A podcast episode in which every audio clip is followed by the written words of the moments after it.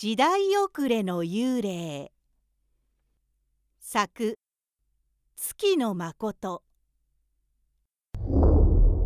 草木も眠る牛蜜時。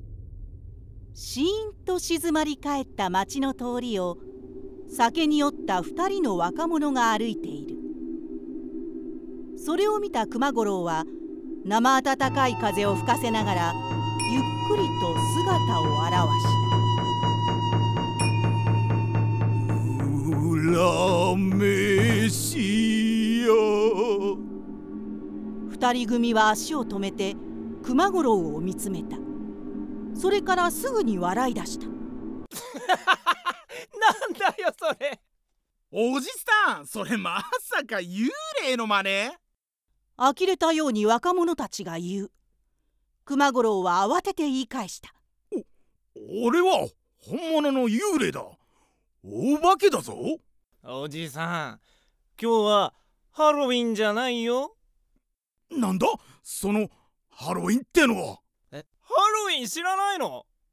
このおじさん俺たちと一緒で酒に酔ってるんだよ。ほら早く家に帰ろうぜ。二人組は笑いながら去っていった。ああまたダメか。最近いつもこうだ熊五郎はがっくりと肩を落とした。熊五郎は正真正銘の幽霊だ。だが最近は誰も熊五郎のことを怖がってくれない。時代が変わってしまったのだろうか。昔は良かった。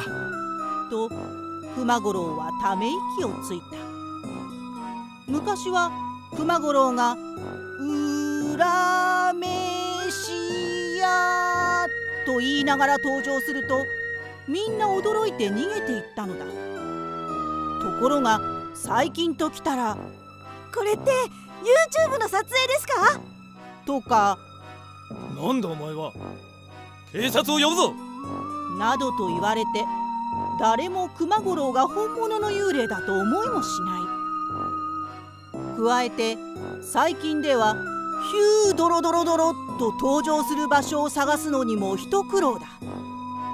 真夜中でも街中に明かりがキラキラと灯っているし幽霊につきものの柳の木もめっきり見つからなくなった。俺はもう時代遅れの幽霊なのか。熊五郎は落ち込みながらとぼとぼと町を歩いたいつの間にか町外れにあるお寺の境内に来ていた。するとちょうどそこに年を取った一人のお坊さんが通りかかった。よし今度こそ。熊五郎は自分の頬をパンパンと叩いて気合を入れなるべく恐ろしく不気味に見えるように登場した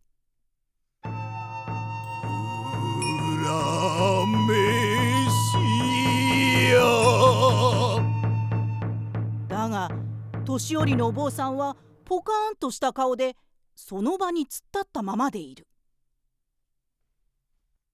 ああまたダメか。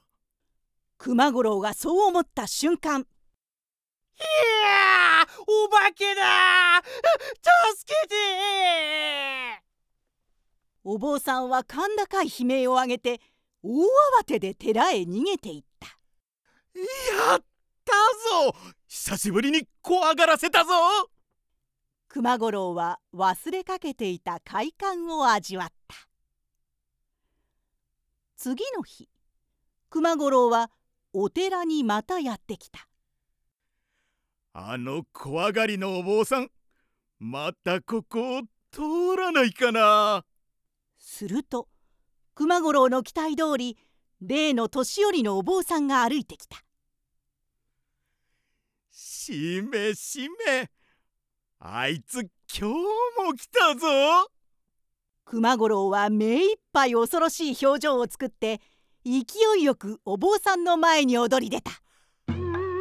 うら